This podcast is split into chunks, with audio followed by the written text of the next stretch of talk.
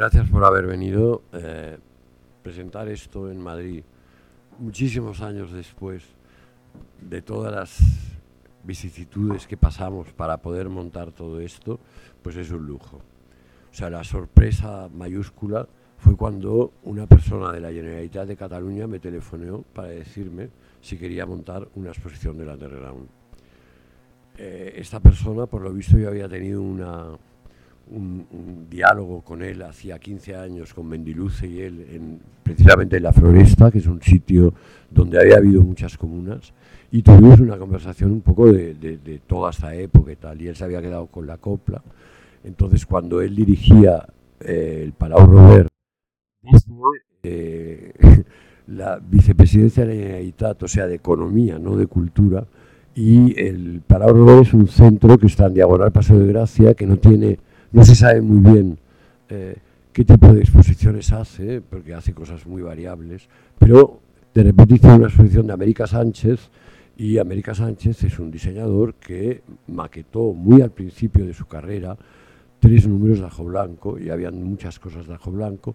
Estaba un coleccionista de Santander, que es La Fuente, y el director del centro nos dijo a La Fuente y a mí si queríamos hacer una exposición de la contracultura y del underground, que es una exposición que estaba pendiente desde hacía muchísimos años en Barcelona, mucha gente lo intentó, nosotros los de Ajo Blanco lo intentamos, lo intentamos los de Star, lo intentó otra gente, y nunca se había hecho, de unido todo el movimiento, digamos, de los 70.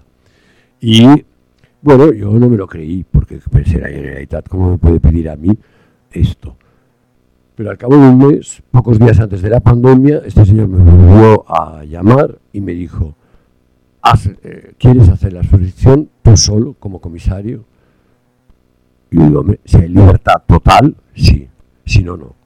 Y entonces mm, me dijo las condiciones económicas, todo el rollo, y yo dije, vale, acepto, pero no se me puede eh, imponer nada, ni yo, ni los textos cambiarlos, ni nada.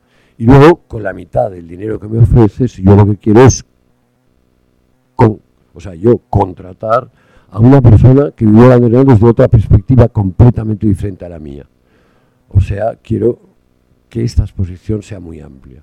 Y me dijo que sí.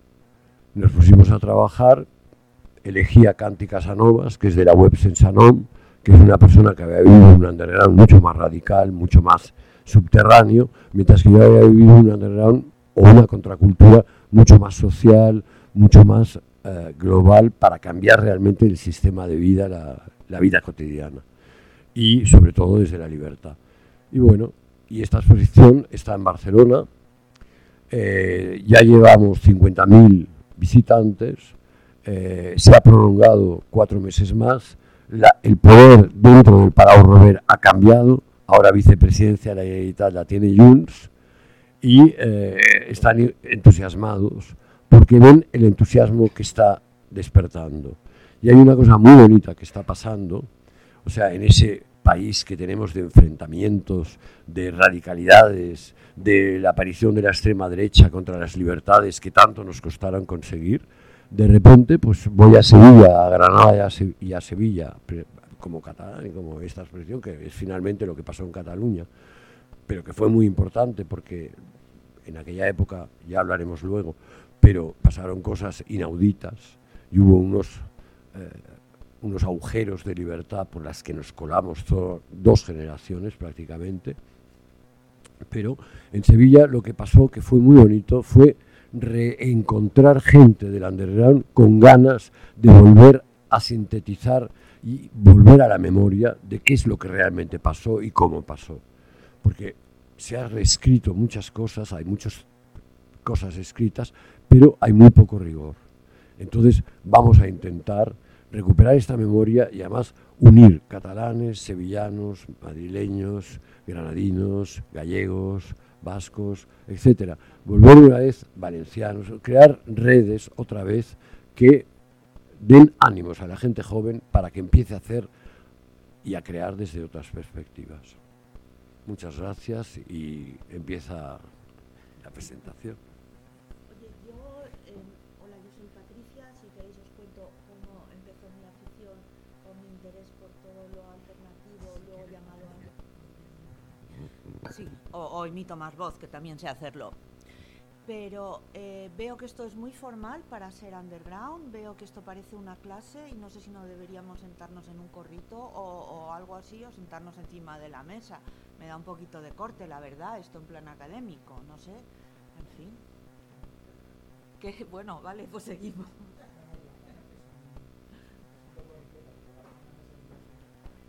Vale, venga, me lo creo. Eh, yo tengo un montón de preguntas para Pepe, sí, y eh, creo que, Pablo tiene algo preparado para contar. Yo lo único que quería hacer es ese inciso de que no, no estoy muy cómoda.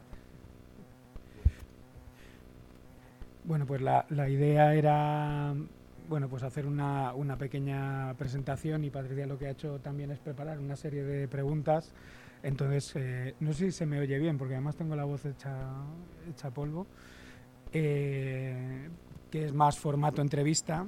Y bueno, pues eh, a mí me quería dar una, una serie de pinceladas pues también para, para aportar al debate por si luego queremos eh, tener algún, pues pequeña discusión, debate, que haya más preguntas o lo que, o lo que se considere. Eh, yo soy Pablo Carmona, que soy miembro de Traficantes de Sueños, de, aquí de esta librería editorial distribuidora de este proyecto, que de alguna manera nace inspirado también en aquel underground. Es decir, nuestro proyecto surge como una, una mesa como esta en, en los centros sociales ocupados en los años 90 y a partir de ahí pues bueno intentamos eh, también eh, generar una estructura de movimiento una estructura eh, contracultural de alguna manera donde se pudiese lanzar aquellas ideas que normalmente no aparecían en el mainstream sobre todo en un momento de nuestra democracia que era bastante cerrado ¿no? decían los hechos contra el decoro que en aquel momento la, la manera de censura era el consenso el consenso era la manera el consenso democrático era la manera de censurar cualquier tipo de, de crítica o, contra, o contracultura.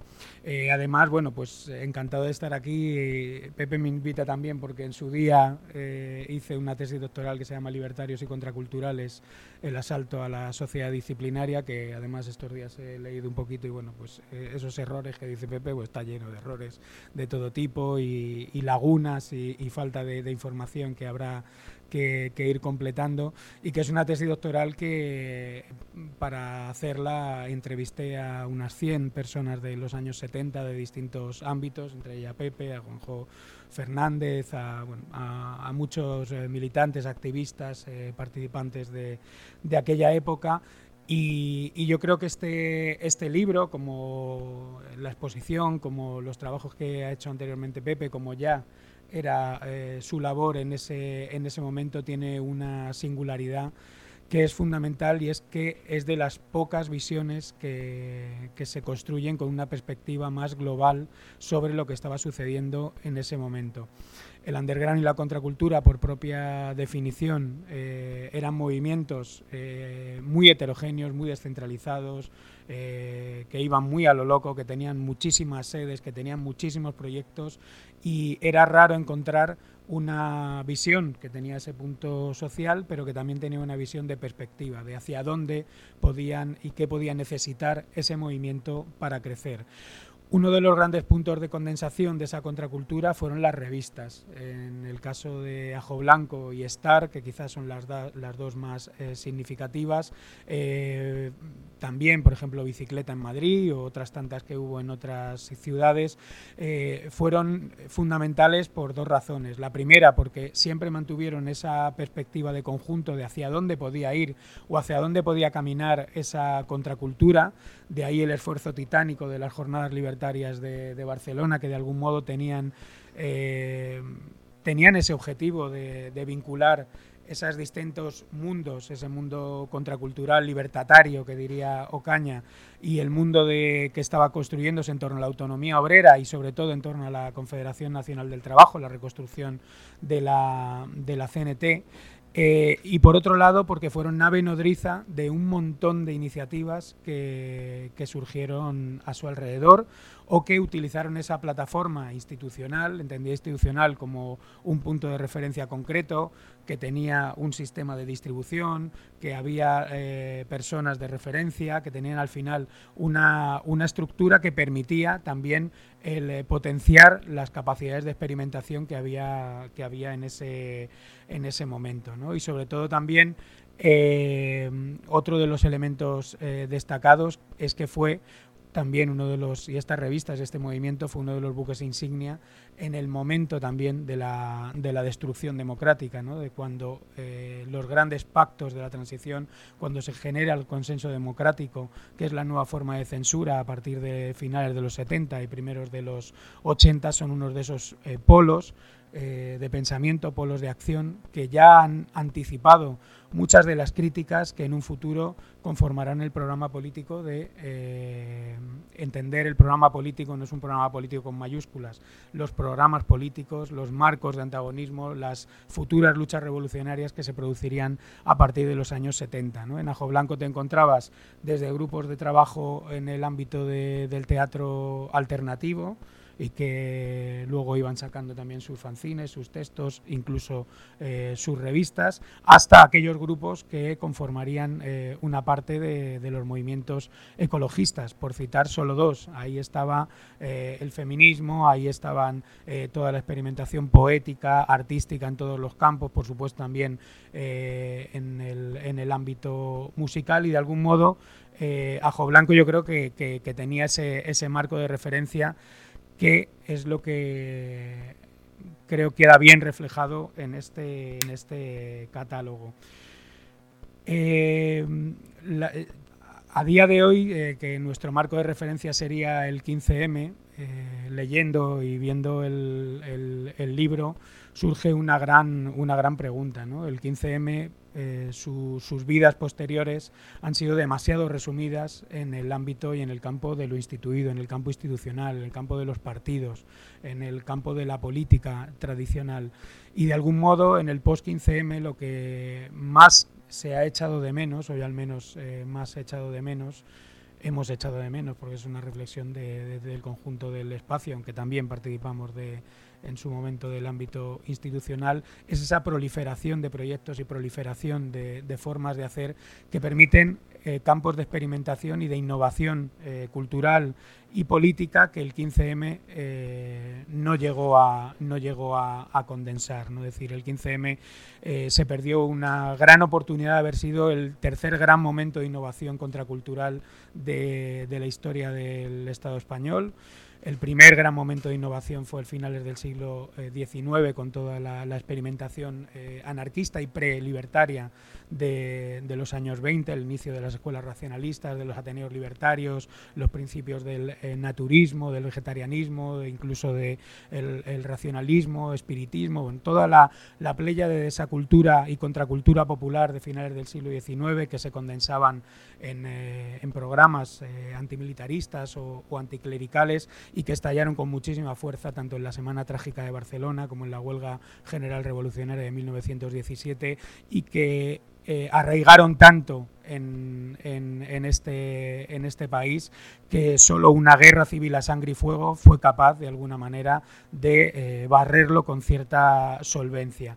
El segundo gran momento de innovación contracultural en, en el Estado fue eh, esta revolución de los años 60 y 70, donde la trayectoria de Ajo Blanco es determinante para entender y vertebrar lo que sucedió en, aquellos momentos y que eh, uno de sus grandes problemas, lo hablábamos antes, fue el, tiempo aceleradísimo, la, em, la falta de, tiempo para poder condensar lo que sí sucedió a lo largo de muchísimas décadas con la, con la fase anterior que, que, os, eh, que os señalaba. También un tiempo muy acelerado que se cortó de manera muy rápida, de manera muy rápida eh, con la llegada de las formalidades de la democracia y la democracia como contrarrevolución eh, hecha pues, eh, con los mimbres de todo lo que significaba el destruir las bases de, esta, de esta contracultura.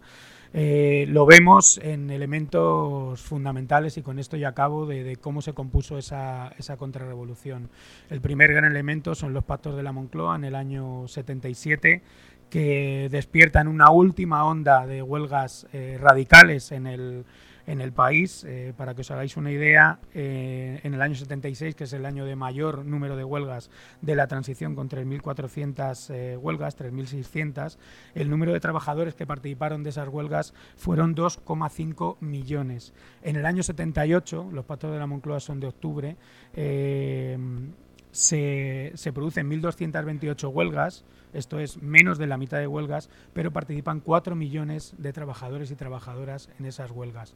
Los últimos coletazos del movimiento obrero más organizado se estaban dando cuenta que los pactos de la Moncloa estaban eh, dibujando un nuevo panorama de precariedad laboral, de temporalidad, de paro, que abrirían la base de la economía política de la, de la transición y dieron las últimas, eh, los últimos coletazos eh, de huelgas larguísimas, de huelgas muy combativas en los sectores centrales de la economía y, eh, como novedad, por primera vez, con las direcciones de sus sindicatos en contra, con las direcciones de sindicatos sentándose a pactar con la patronal y con el gobierno para generar el nuevo marco de relaciones laborales que vendría eh, con posterioridad.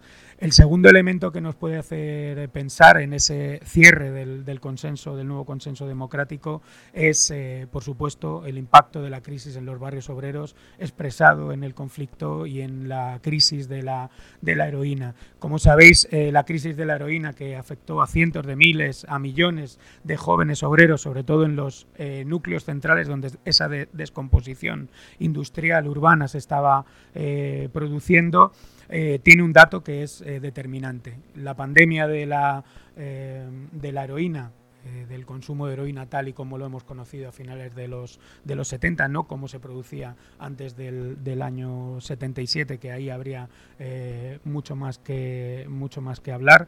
Eh, comienza, como os digo, en el año 77 y el primer Plan Nacional sobre Drogas en España es del año 1985. Con 10 años de retraso, las instituciones están respondiendo a una eh, pandemia que está acabando por miles con los y las jóvenes de los barrios obreros, aunque no solo eran eh, obreros y obreras o hijos de obreros y obreras las que cayeron en, este, en esta situación. Y por último, algo que queda por reflexionar también de, la, de esa transición de esa nueva construcción del consenso democrático es eh, la pandemia del SIDA. Es decir, la pandemia del SIDA eh, es un ataque a la línea de flotación eh, de gran parte de lo que tenía que ver con la expresividad, eh, las nuevas expresiones de género, las nuevas eh, formas de organización feminista, los movimientos de, clara tendencia no binarista que había en el momento de, los frentes de liberación gay, lesbiana, de, aquella, de aquella época y que el SIDA, la pandemia del SIDA, ahora lo vemos desde desde la perspectiva de la pandemia del coronavirus, que a día de hoy sigue sin tener vacuna, eh, muchas décadas después, eh, fue un, ataque no solo eh, físico, no solo de muerte, no solo de destrucción, sino también de marginación y de marginación moral de, las realidades homosexuales. De, ese, de ese momento y del que nadie ha querido dar cuenta, ¿no? solo el nacimiento de los colectivos queer, de, los movimientos LGTBI eh, de, aquel momento, eh, intentaron entender como así era esta pandemia del SIDA como una auténtica eh, contrarrevolución eh, política y moral, estamos hablando de los años de Reagan y de Thatcher, contra esa expresión contracultural donde estaba en el centro la destrucción de, de, los, de los pactos sexuales, de las relaciones de género, tal y como se habían conocido hasta, hasta el momento. Ahí se incluían tanto la alternativa a la familia tradicional burguesa como la experimentación con las drogas, nuevas formas de, amor, de poliamor, nuevas formas de, relación eh, afectivo y sexual, es decir, al fin y al cabo un campo de, de apertura que era determinante y sigue siendo determinante hoy en día cuando la contrarrevolución de derechas,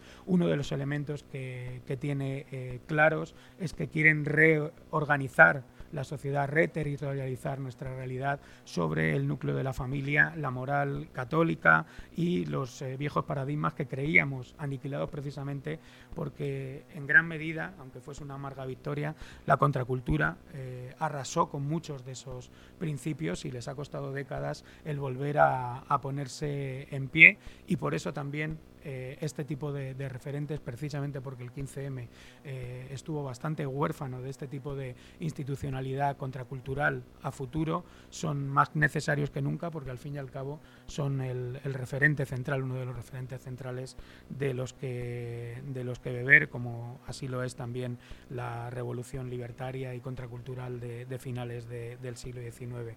Así que nada, agradecerle mucho a Pepe que una vez más se haya dado el currazo de de, recopilar, poner perspectiva, eh, ser crítico también, ¿no? porque me estaba contando de muchas cosas, de decir, de eh, cuestiones que él también pensaba y que ha ido cambiando, modificando para eh, trabajar desde otros lugares la, contracultura desde los, de los 70 y, el, y el underground.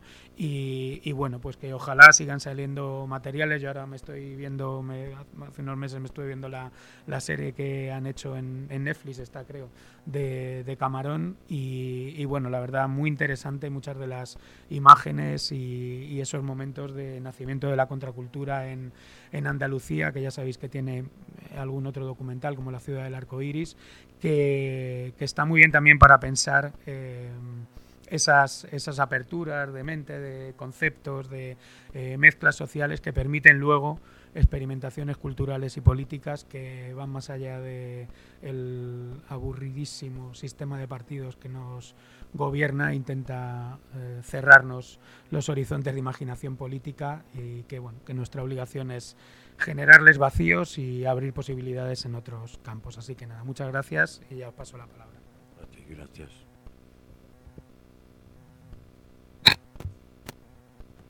Bueno estamos aquí para Hola, sí, estamos aquí para presentar el libro, el, catálogo. Es una obra impresionante, es una obra que bueno, yo soy la persona, los que me conocéis, que más me gusta hablar. O sea, trabajo en la radio. Eh, una vez estuve hablando con un amigo después de tomar café vivíamos en un piso de estudiantes, se fueron por la tarde y cuando vinieron a cenar yo seguía hablando por teléfono con Marilyn Manson en una entrevista, en una entrevista de esas promocionales. Estuve 50 minutos a las 8 de la mañana, yo aquí y él en Los Ángeles. Pero esta vez cuando alguien te llama para venir aquí a participar en una mesa se supone que tienes muchas cosas que decir y sabes muchas cosas que decir. Eh, Pablo ha hecho un resumen de todo lo que había pasado y lo ha reconducido al momento actual que estamos viviendo. Yo no sé qué decir, creo que es el momento de que presentemos el, libro, que nos cuente Pepe las partes que tiene, todo lo que, todo lo que contiene, todo cómo evolucionó y también cómo has trabajado para, para conseguir 400 páginas. Bueno, que no tiene desperdicio. ¿eh? Eh, vamos a ver, esto es una librería y tienen que vender libros, pero no se trata vale, que ganen dinero y que gane dinero la editorial. Pero es que además estos libros tienen que difundirse. Tiene la gente que conocer que hace 45 años, que hace 50 años había chavales que, se iban a la calle, que empezaban a sacar dinero debajo de las piedras. Vete a saber, eso son de las preguntas que tengo, porque creo que hicisteis un milagro, ¿eh? Además eran jovencísimos. Y, que se sepa que hicieron, además, una cosa que yo recordaba, yo soy un poquito más joven que esa eh, generación, yo más bien del punk. Entonces, em, yo lo veía como, me gustaba mucho porque veías ganas de provocar, de hacer cosas que sentase mal a la burguesía, que sentase mal a los curas, que sentase mal a los profes. Y ahora veo que hay un diseño muy bueno y que hay una realidad creativa de diseño, de bueno, y no os perdáis los artículos de memoria, de recuerdo de los que estuvieron allí y que cuentan sus experiencias y sus detalles, algunos con 17 años que se van a Kanmandú, que es verdad que pasó. Eh, esto viene porque se nos ha vendido eh, un poco lo que Pablo ha contado de cómo se abortaron todas estas contraculturas, que hasta que no llegó eh, los pactos de la Moncloa, la ley de reforma política, el PSOE, etcétera, España era gris y triste. Y sí que lo era, pero había un núcleo en Barcelona, un núcleo en Sevilla, un núcleo. Es que yo vivía en Valencia y iban por la calle a grito pelado cantando Heidi al poder. Pero como 200 o 300. O sea, ya más nada. Esto que además a mí se me escapaba un poquito porque decía, vamos a ver esto, esto tan surrealista, tan absurdo que es. Ahora lo entiendo, claro, Heidi estaba arrasando la película, la versión japonesa de, Heidi. Y entonces, venga, Pepe, explícanos. Em, yo ya he dicho que no sé, no sé de qué, decir y no callo. Explícanos qué es el catálogo y qué, contiene. Y luego ya te iré preguntando para ponerte. O sea, en principio lo que... Eh, por ejemplo, tú has citado una cosa del arco iris. Y por ejemplo, hay una cosa del arco iris de Sevilla que es un error. Y el error es mezclar la generación underground y contracultural con la Goy Divine. No tiene absolutamente nada que ver. Lo que ocurre que en el año 70 Oriol Regaz cogió a Smash y eh, cuando en Smash había entrado un flamenco para intentar fusionar el rock y el folk con el flamenco para hacer una evolución. Entonces, eh, Oriol pagó una serie de conciertos y pagó al Michu, que era un inglés, para que adaptaran los Smash una eh, canción que fue muy importante, que es el garrotín. Pero el garrotín ya no era Smash, o sea, el garrotín ya era un experimento y esto provocó eh, el fin de Smash. Eh, entonces hay un error y es que Montesol, cuando va a, por favor, a decir que quieren colaborar, la secretaria se llamaba Rosa Esteve. Y entonces en el documental de Morrosco Vila San Juan dice que es Rosas Regas. Rosa Regas no estuvo nunca en el Por favor. Entonces, esto en, el, es el típico error, y perdonar, pero es que cuando yo me planteo esta exposición, lo primero que me planteo es que, por favor, lo que metamos en este catálogo, que no haya los mínimos errores. Entonces empieza la epidemia. Entonces, resulta que Cante Casanovas, que es el de la web Setsanom, está viviendo en, eh, en un pueblecito justo debajo de la montaña Montserrat y yo estoy encerrado en el Ampurdán. Entonces, ¿cómo, conectábamos?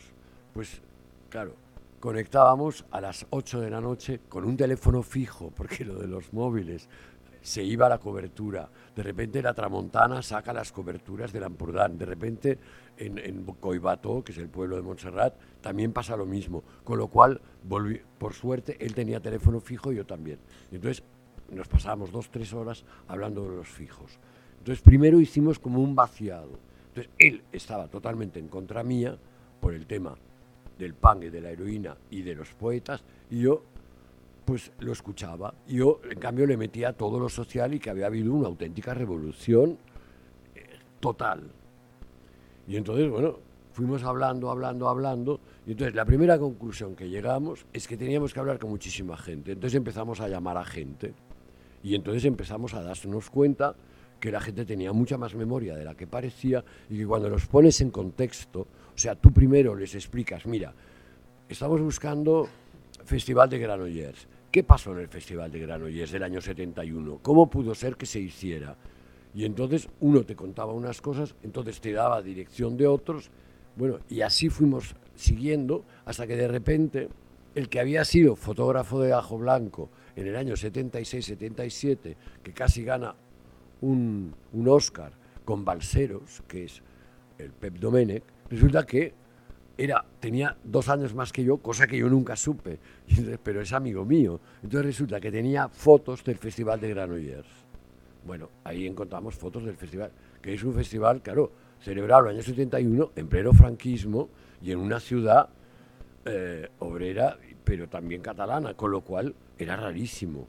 Bueno, entonces nos enteramos que había un concejal que era loquísimo y que estaba que era franquista pero que era muy loco entonces allí pues fue Dalí hizo un festival de de colores o sea hubo un festival de, arte hubo un festival de teatro y se hizo este, este, todo esto con el franquismo.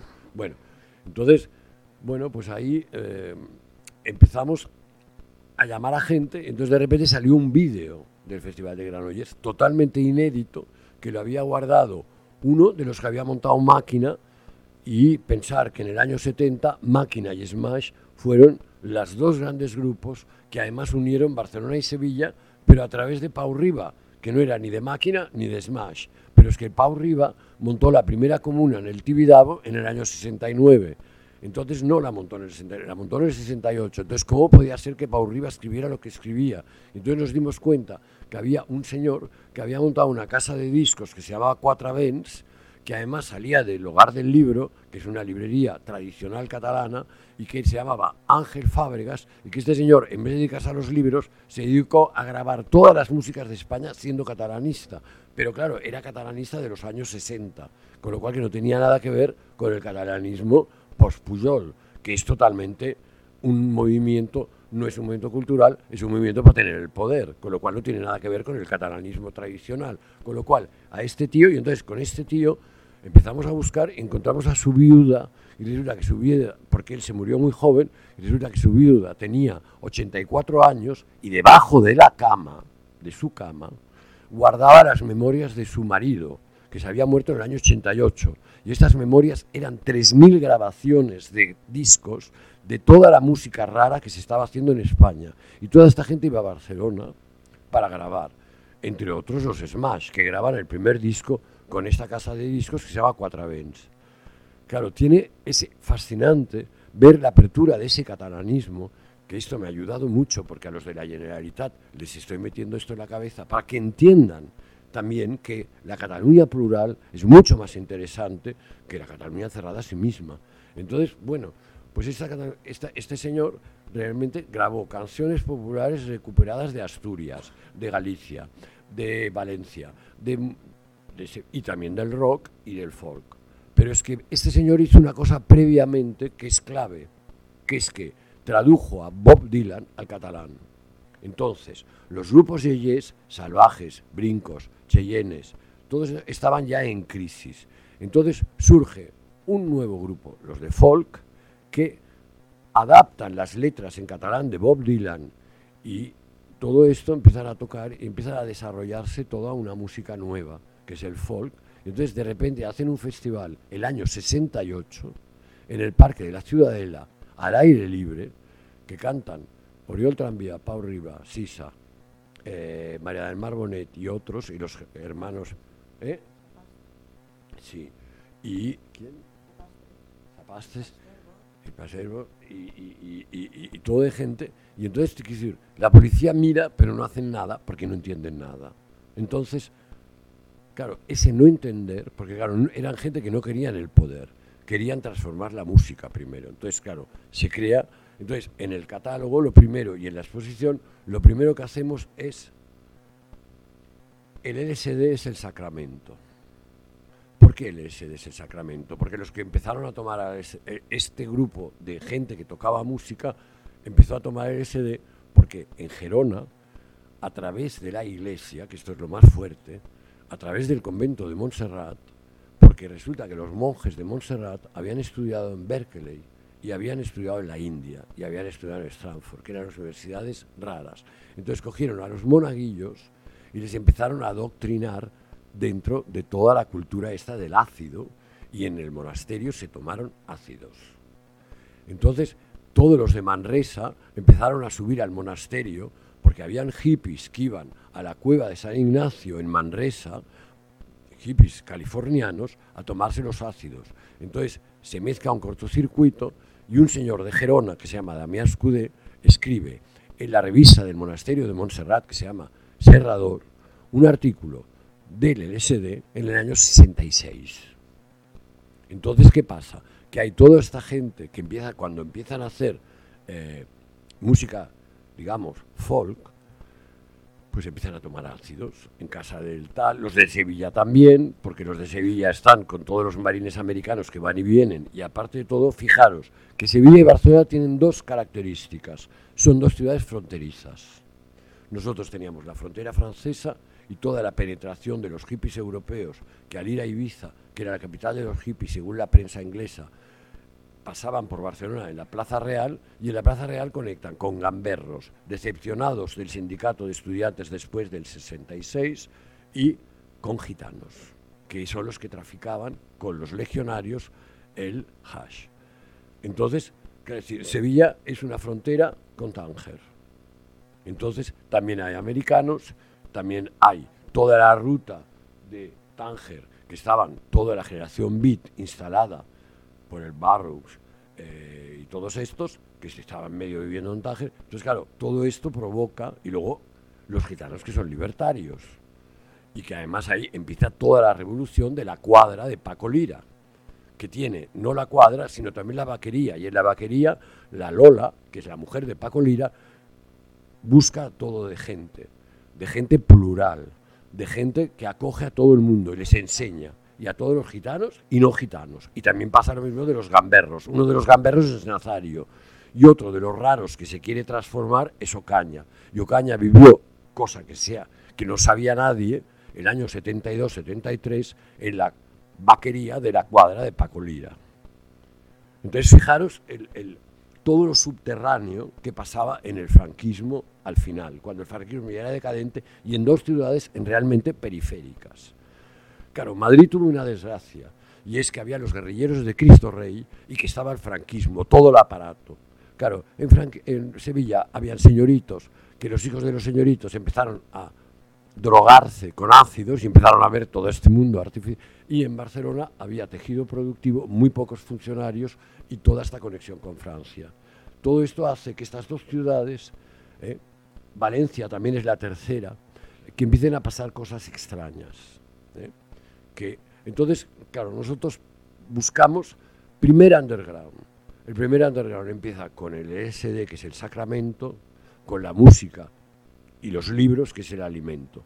Pero entonces hay un editor loco en Barcelona, que se llama Salvador Paniker, que es Kairos, que crea una editorial de libros contraculturales que están por todas partes, porque la censura no entiende absolutamente nada de lo que ponen.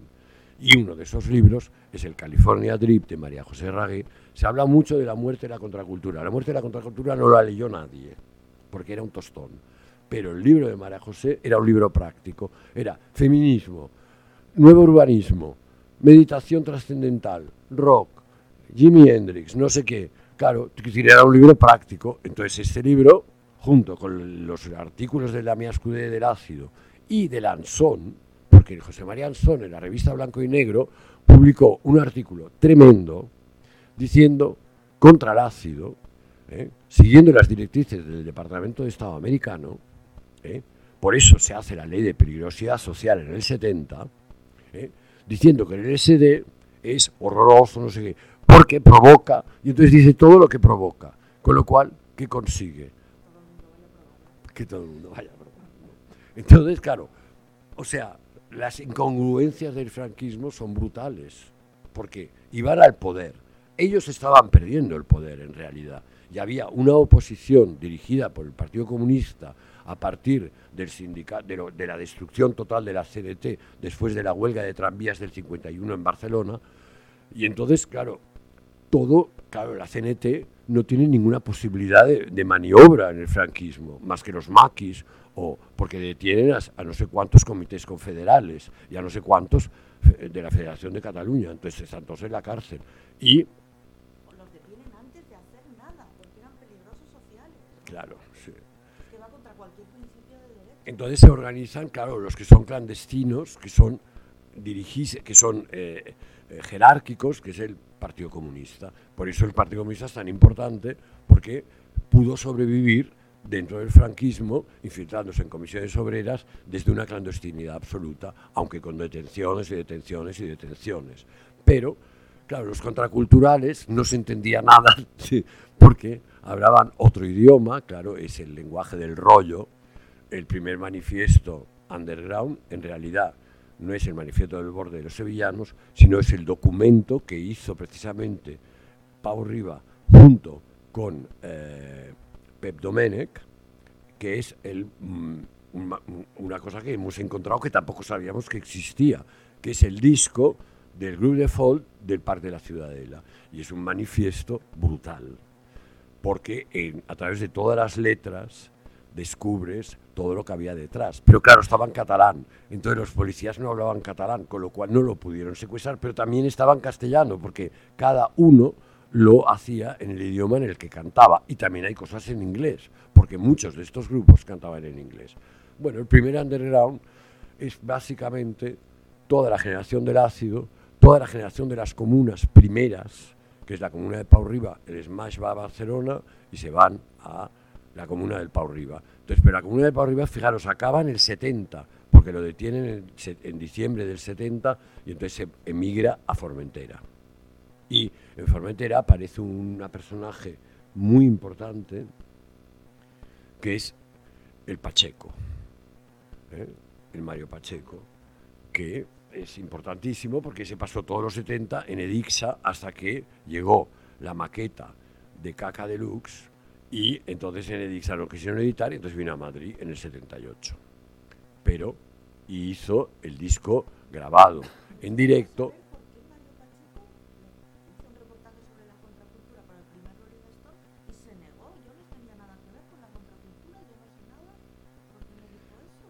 Bueno, no sé, pero ahora han hecho el reportaje, el documental este que han hecho de él y aparte de todo estuvo trabajando allí con... tenemos y, tocando con música dispersa y tenemos los vídeos, porque resulta que hemos encontrado vídeos de todo esto.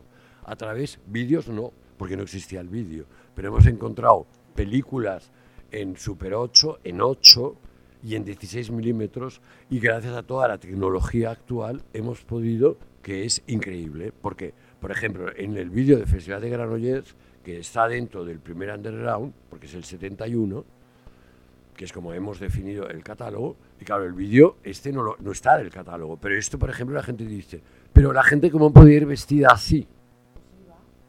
Bueno, porque había un mercadillo en la calle Balmes y porque la gente pues intercambiaba ropa. Por ejemplo, a mí, en una discoteca, un gitano me dijo, porque yo no sé por qué, tenía unos pantalones de botones tejano y un gitano me dijo, ¿me cambias tus pantalones con los míos? Y los suyos eran unos Lee, pero yo se los cambié. Ese gitano fue muy importante en mi vida por una serie de cosas, porque me dio las pistas de cómo la policía, la Guardia Urbana en el 77 finales, estaba metiendo heroína en los ateneos libertarios para desmantelarlos, porque los ateneos libertarios eran la alternativa a las asociaciones de vecinos, que era donde se estaba creando toda la burocracia que sería de la democracia pactada de los partidos. Entonces esto, pues yo lo viví gracias a este gitano, que luego un día, una noche me lo encontré y pasaron una serie de cosas. Pero ahora estamos en el primer underground. Y el primer underground acabó con una crisis del 72, que no se sabe por qué, hubo una crisis. Entonces hubo una dispersión. Pero entonces en el 73 aparece por un lado, los del rollo enmascarado, porque viene un ex monaguillo de Montserrat que ha vivido una barcaza en Ámsterdam y se ha juntado en esta barcaza con la de al lado, que es los de la Royal Free Press de Ámsterdam, que son los que cogían todos los cómics undergrounds americanos y los reelaboraban y los vendían eh, en, en ciclostil y de todos, o sea, Robert Crumb y todos estos. Y entonces este chico vive un año en Amsterdam, viene a Barcelona, reúne a los del grupo del Picarol, que era uno, que es el primer vendedor callejero que consiguió un permiso municipal vendiendo mm, timbres y, estampas, no, estampas y postales, pero en realidad vendía todo lo underground y todo lo que se hacía, que era muy poco. Pero mm, él creaba unos carteles y siguen en activos con Radio Pica Independiente, una emisora pirata. Entonces, y que nos ha dejado muchísimas cosas. Entonces, claro, eh, eh, se reúnen en el Bar London los del rollo enmascarado que empezaban a conocerse entre ellos a través de la Academia de Lisaba, o sea, los hermanos Farriol vivían eh, eh, iban a la, escuela de Lisaba, Mariscal había venido de Valencia para estudiar en la escuela de Lisaba, por otro lado, conocen a Nazario, que acaba de llegar de Sevilla y que era profesor en un barrio obrero, muy, un barrio tremendo, y que había dejado la, guitarra y ya había dibujado el sábado Sabadete y cosas de estas. Y todos estos montan el grupo del rollo, entonces el, el Jaume Fargas, que es este, que había sido monaguillo Montserrat, que de repente había en la Royal Free Press con Picarol, montan todo un, núcleo y este núcleo crea el rollo enmascarado, la comuna del rollo de la calle Comercio, donde se hace el primer cómic underground, que además la policía lo secuestra, pero ganan el juicio y se vendió en todas partes, cosa que vez ha dicho que no se vendió, pues sí, se vendió porque ganaron el juicio del secuestro. Aparece Guy Mercadé, Guy Mercadé monta los conciertos y monta un primer concierto que es la unión de los dos undergrounds, de los primeros, de los primeros que son una generación que tienen 5 o 7 años más que yo, que son los hermanos Batista, Sisa, Pau Riva, todos estos, Pau Maragall, y llegamos los segundos undergrounds y entonces nos encontramos con el concierto de King Crimson, que regalaron 650 ácidos. ¿Eh? Tenemos fotos, han aparecido fotos, porque este concierto no habían fotos. Y este concierto fue clave. Se dice que vinieron a Madrid y no llegaron a Madrid. No se hizo el concierto de King Crimson en el año 73 en Madrid. Y por otro lado, abre, abre eh, el celeste. Y el celeste abre como si fuera el Marquis de Londres, eh, en un barrio que es el Borne, que está depauperado, en un local medio caído, y entonces en el Celeste recupera todos los de la música progresiva que se han peleado. Los de la música progresiva, sí, en el 72 hubo crisis por dos cosas. Primero, porque se disolvió Máquina por la mili, porque iban al servicio militar. Entonces, claro, los grupos se, se disgregaban, entonces unos empezaban tal. En Sevilla pasaba lo mismo. Y entonces, claro, se, disgregaron los grupos. Pero entonces Celeste lo regenera y aparece, pues, los del CISA eh, vuelve a tocar y entonces encarga a los del rollo un TVO, el TVO de honor, no sé cómo se llama.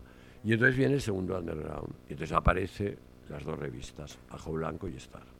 Y entonces, bueno, pregunta por qué, pero ¿cómo hemos hecho el catálogo? Pues lo hemos hecho a través de hablar mucha gente, de contrastar muchas cosas, de buscar fallos y de buscar una documentación global. O sea, empieza con música, con las discotecas, donde se bailaba de una determinada manera. En Madrid también las hubo, en Sevilla también las hubo. En Madrid había un bar que era los Stone, que no sé si algunos recordaréis, que era un bar que se juntaba gente rara, a veces, luego hubo el, el, MMM. Sí, no, porque no sabías bien bien, porque claro, no tenías palabras, entonces había que inventarse un lenguaje. Y este lenguaje fue el del rollo, que lo inaugura el manifiesto del borde, que se hizo en Sevilla, que lo hicieron el Pepe Estirao, que es muy importante, junto con los Smash y el García, el García Pelayo. Entonces, claro, tú quieres decir, el rollo viene del rollo del rollito, del manifiesto del borde, entonces todos enrollados. Entonces, claro, empezamos con el rollo, con el costo, de enrollar el cayunto. Y entonces luego de ir a las ciudades. ¿eh? Sí, claro, de enrollar, de enrollar. Entonces, claro, te quiero decir, entonces tú, por ejemplo, llegabas a Zaragoza y te ibas al barrio, que no me acuerdo cómo se llama, pero entonces, claro, mirabas qué pasaba en este barrio, los olores. Entonces, cuando olías marihuana o hash, ya o pachuli, ya sabías, aquí. Y entonces entrabas. Y entonces, claro, al principio todo el mundo así, pero luego ya, cuando veían que tú querías, decías aquí, pues entonces ya no eras un social, ya eras como... Y entonces ya empezaba el rollo. O sea, quiero decir, bueno, entonces lo hemos ido haciendo hablando con mucha gente. Lo que pasa es que lo hemos circunscrito a Cataluña para empezar y en provocar, y entonces provocar, ahora Madrid, por favor, datos, hechos, datos. Sevilla, hecho. Entonces en Sevilla se ha explicado una historia, Pero resulta que en Sevilla la clave es la cuadra de Paco Lira. Y por suerte tiene un hijo, que es el Pisco Lira, que está, eh, bueno, que tiene una memoria prodigiosa y que entonces, con ayuda de jóvenes y de gente que también vivió, y del Antonio Desmas, que es brutal, que vino el otro día, estuvimos hablando y claro, nos emocionamos, porque era el puro, y continúa igual, porque le preguntaron, pero tú, ¿cómo empezaste a los 14 años? Y dijo, pues yo no sé, yo, yo no entendía nada, porque no hablaba inglés, y canté en inglés, y no sabía cómo cantaba, pero empecé a tocar porque lo necesitaba, porque era una sensación, porque tenía una sensación de que tenía que hacer aquello. Ahora no me pregunte por qué, pero yo lo hice. O sea, con lo cual, te quiero decir, fíjate, el instinto, somos un país latino, afortunadamente, no necesitamos conceptos para tener sensibilidad y desarrollarla. Y esto es lo que tenemos que recuperar. Basta de lo políticamente correcto y ahora me paso al final, me paso a la hora. ¿Por qué es importante todo esto? Cuidado, está Vox, cuidado, hay una derechización, cuidado, hay un, miedo tremendo a ser tú, te refugias en el yo, eh, todo es consumismo, todo, claro, no puede ser, tenemos que volver a la ilusión. ¿Cómo rompimos en pleno franquismo con todo esto? Por necesidad, por ilusión. Y el ajo blanco y el star. El star fue más al prepunk, fue más al cómic, fue más a lo corrosivo, fue más a la ciencia ficción y tal. Fue más hacer ruido, rabia, eh, porque ya sabían que los cantantes americanos se habían integrado, ya sabían que la cultura norteamericana se había integrado. Y luego Ajo Blanco. Ajo Blanco, claro, se vuelve ácrata, se vuelve libertaria, recupera el antiguo anarquismo y todos los movimientos culturales que acompañaron al anarquismo. Y entonces, ¿qué hacemos? Aparte de cambiar el arte y cambiar la vida y también el diseño y todo, crear primero unas páginas al final de comunicación para comunicar a todo el mundo, que fueron un Internet y que muchas de las cosas que pasaron en Madrid reconectaron y conectaron en esas páginas.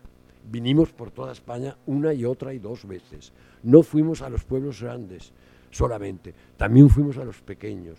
Yo hacía charlas en Fregeneral de la Sierra, en Alcázar de San Juan, en Don Benito, iba a Carmona, iba a, al País Vasco, iba a Galicia, fui a Vigo, fui a todas partes y veía comunas, veía de todo, porque era fascinante.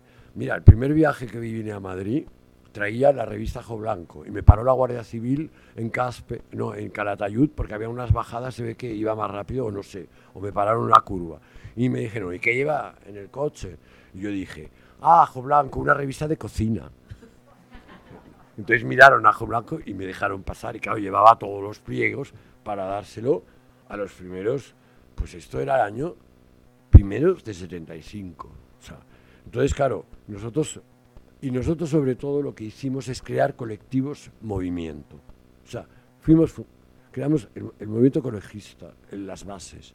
Y entonces cuando ganamos dinero, porque fue difícil, los primeros, el primer año fue muy difícil, cuando ganamos dinero, lo primero que hicimos es montar un colectivo anarquista, montar un número especial hay un ecologista, montar un número especial, energías libres y con el dinero hacer la alfalfa, la primera revista ecologista de este país. Y entonces salió la catalana, que es la Userda, que todavía de alguna forma este colectivo existe y está en Ecolectivos en Acción. Luego, feminismo, lo mismo. Claro, las orgías, la revolución sexual, el sexo libre. Eh, la represión era total. Se habla de las orgías de los 70. Las orgías de los 70 tenías un pánico horrible. Si se abrían las luces mucho, temblabas. Las mujeres no se atrevían a tocarte, tú tampoco. No trempabas, no sé qué. Pero una y otra y otra y otra vez. Al final, todo el mundo bisexual. Eh, entonces, en las comunas, ¿qué pasaba en las comunas? Eran pisos compartidos en realidad había más comunas más inteligentes, pero los pisos compartidos, ¿qué pasaba? Bueno, pues que había problemas de machismo, había problemas sexuales, había problemas de unos con otros, pero en realidad se aprendió a cocinar, se aprendió a respetar la diferencia de sexos, porque el uno cocinaba, la otra eh, resulta que escribía, o sea, no hubo unos problemas identitarios porque todo el mundo se hizo bisexual. Entonces hubo dos años en que todo el mundo iba, pero íbamos creciendo a medida que ibas experimentando. No habían libros, porque mucha gente dice es que leías a Robert Lyne, corrías la antipsiquiatría, que también montamos otro colectivo de antipsiquiatría, porque la homosexualidad era una enfermedad y no podía ser una enfermedad. Y además se trataba con electroshocks. Entonces nos dimos cuenta a través de las cartas de las cárceles, que las cárceles también hacían electroshocks. Y de todo este movimiento sale la Coppel. Entonces, Ajoblaco tiene la peculiaridad que se dedicó mucho a los movimientos estos. ¿eh? Y si miráis, hay mucha política. Y hay el reencuentro con la CNT, hay el reencuentro con los indios metropolitanos italianos, hay el reencuentro con los probos holandeses. Fuimos a Cristianía, a una gran comuna que vivían como muchos miles de personas. Fuimos por todas partes buscando referencias. Trajimos al Convendit. Eh, el Convendit en aquel momento había creado una red de eh, cooperativas de, de cuidar a niños, ¿cómo se llama? Lo de los las Garden y tal, que fue lo primero. Entonces, claro, todo esto, pero había unos contactos tremendos. Íbamos a París a ver a García Calvo y, en fin, te quiero decir.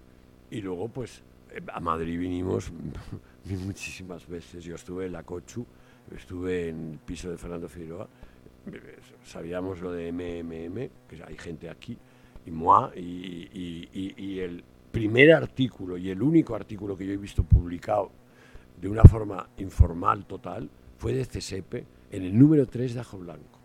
Y luego CSEPE lo reprodujo, no lo firmó, por eso no se sabía, porque nadie firmaba nada. O sea, dicen, es que Ajo Blanco no tenía cómic, es que los cómics, todos, todos, todos publicaron cómics en Ajo Blanco, pero lo que pasa es que nadie firmaba, porque ¿qué?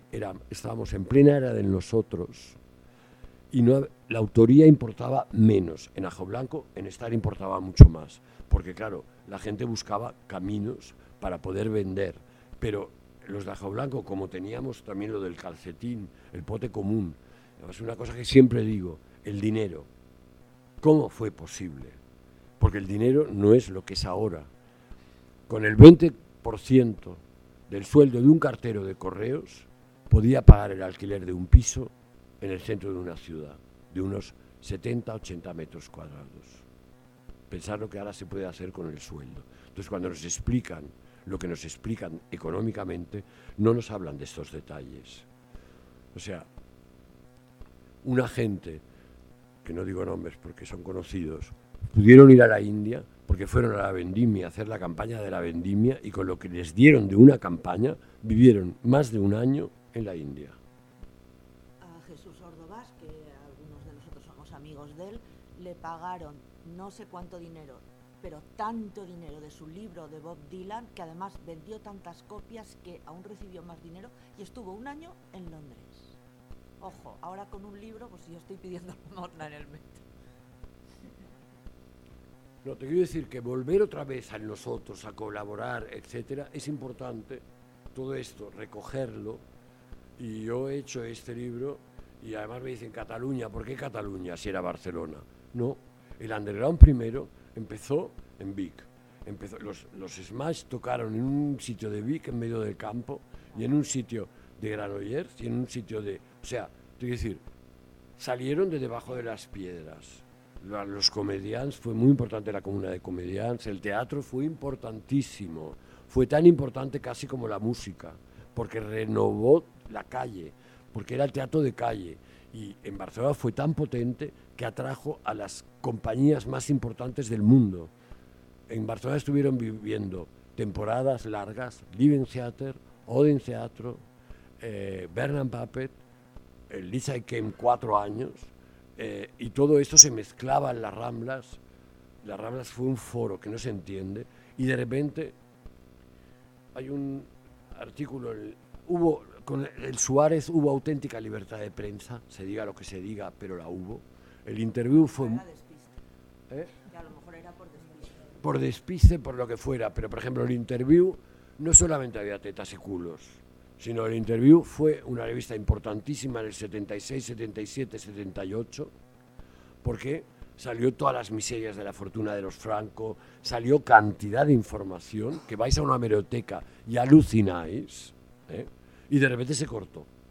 En el 78 se corta todo. Y entonces viene, claro, también el punk empieza antes, y el punk fue muy importante porque fue la rebelión de los barrios obreros, de la miseria en la que vivían por toda la especulación franquista, eh, barrios sin guarderías, sin cloacas, sin asfaltado y tal. Y entonces, claro, surge la rabia. Por eso esa música de rabia. Y el primer punk, eh, el de la banda trapera, es muy auténtico. Es muy auténtico. Luego ya se convierte más poco a poco, y, y, bueno, Barning y todo esto. Pero. Eh, sí, claro, San Blas. O sea, realmente es, es muy interesante ver cómo según posiciones. Ahora, yo lo que sí os puedo decir es que el underground fue la primera generación, no Osibin, no los comunistas también, ¿eh? que luego os explicaré una cosa de lo que pasó el día que ganaron el 18% de las elecciones del 77 en el SUC. Pero, te quiero decir, eh, fue la primera vez que no hubo clases sociales, que nos mezclamos todos.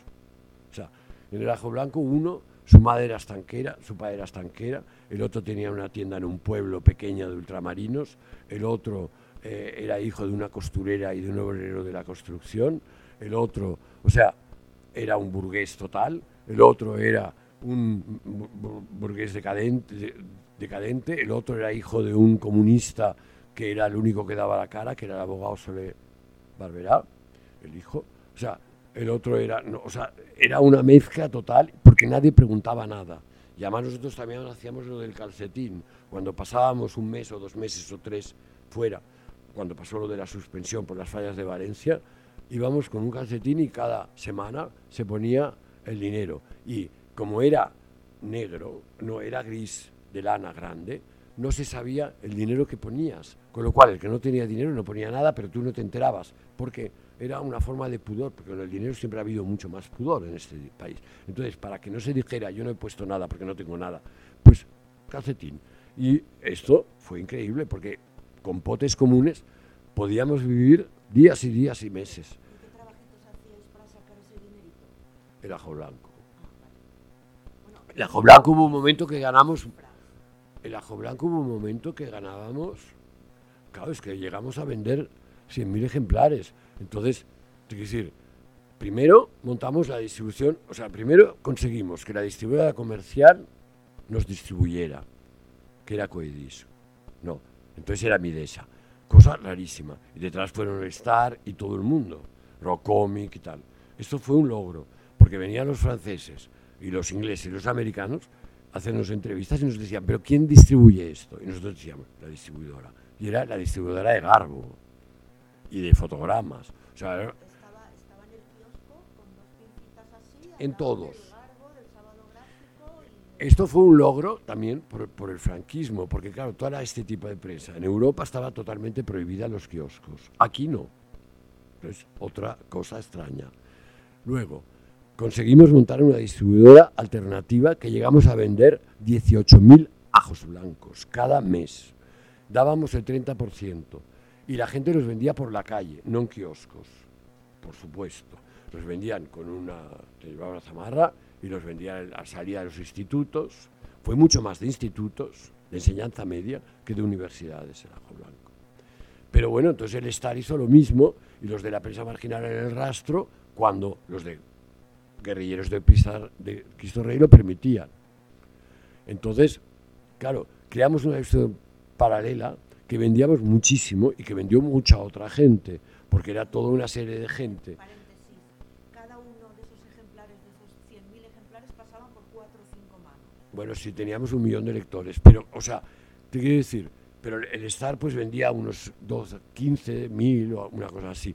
Pero claro, todo esto, ¿qué pasaba? Que cuando... Nunca he vendido más de 6.000. No, pero, pero, no, pero te quiero decir que lo importante era cuando la distribución paralela, que luego hubo un anarquista de aquí que montó Laberinto en la Plaza Chueca, pero esta distribución paralela daba de comer a muchísima gente y entonces, por ejemplo, yo sé que los de Santander montaron una imprenta, eh, los de Bilbao ayudaron a montar el Escatasuna, o sea, quiero decir, que esa distribución paralela sirvió para que mucha gente pudiera vivir de hacer dibujos o hacer textos o hacer porque los que distribuían eran artistas, ¿eh? eran gente muy concienciada, con lo cual esto dio vida a mucha gente.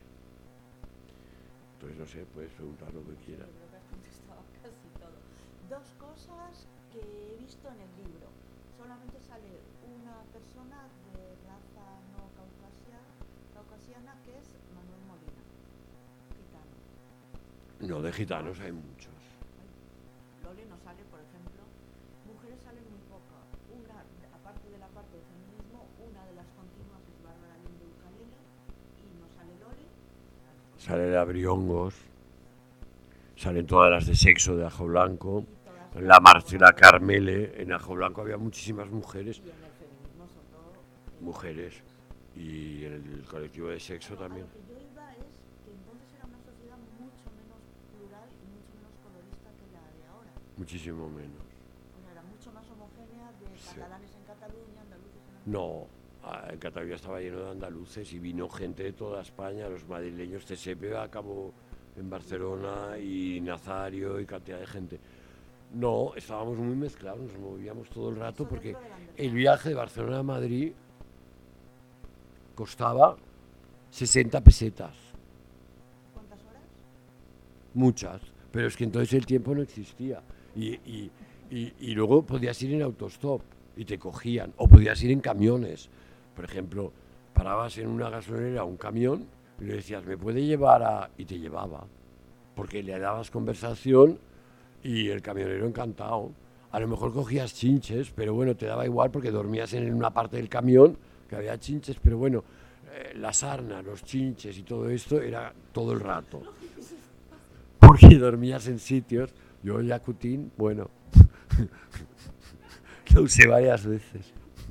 Pero te quiero decir, porque además luego te ibas en coche destartalado de cuarta mano, comprabas un coche por 7.000 pesetas y te ibas a Atenas o te ibas a, a Copenhague. O sea, te quiero decir, era un mundo distinto. O sea, te quiero decir, la complejidad y luego cómo acabó este movimiento. Este movimiento acabó, yo decía, lo de interview lo decía porque de repente apareció una información que a mí me llamó poderosamente la atención. 700 agentes de la, GIA, CIA están operando en España. Claro, pensar que el golpe de Portugal, el Otero Sarvallo de, Carava- que es el radical, lo primero que dijo es supresión de las bases de las Azores. Entonces, en la guerra de Yualimpur, el Yualimpur del 73, Israel la estaba perdiendo, la estaban ganando los sirios. Y entonces hubo un puente aéreo de América a Israel y necesitaban repostar en Rota. Y el carrero blanco les dijo no. Con lo cual repostaron en Sicilia. Pero, en Sicilia. Pero las bases, y ganaron la guerra por este, por este puente aéreo que montaron. Pero, te quiero decir, eh, las bases aéreas de, de- de aquí, de aquí eran importantísimas, de Rota y tal.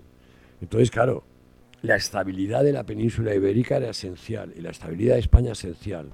Con lo cual, eh, s- 700 agentes de la CIA. Entonces empieza por el ¿Cómo llegó inter- ¿cuál? de que había 700 agentes de la por el interview, así unos reportajes increíbles de investigación que hacía interview en el año 77-78. Entonces, interview te daba unas pautas y entonces tú veías lo que te estaba pasando alrededor. Claro.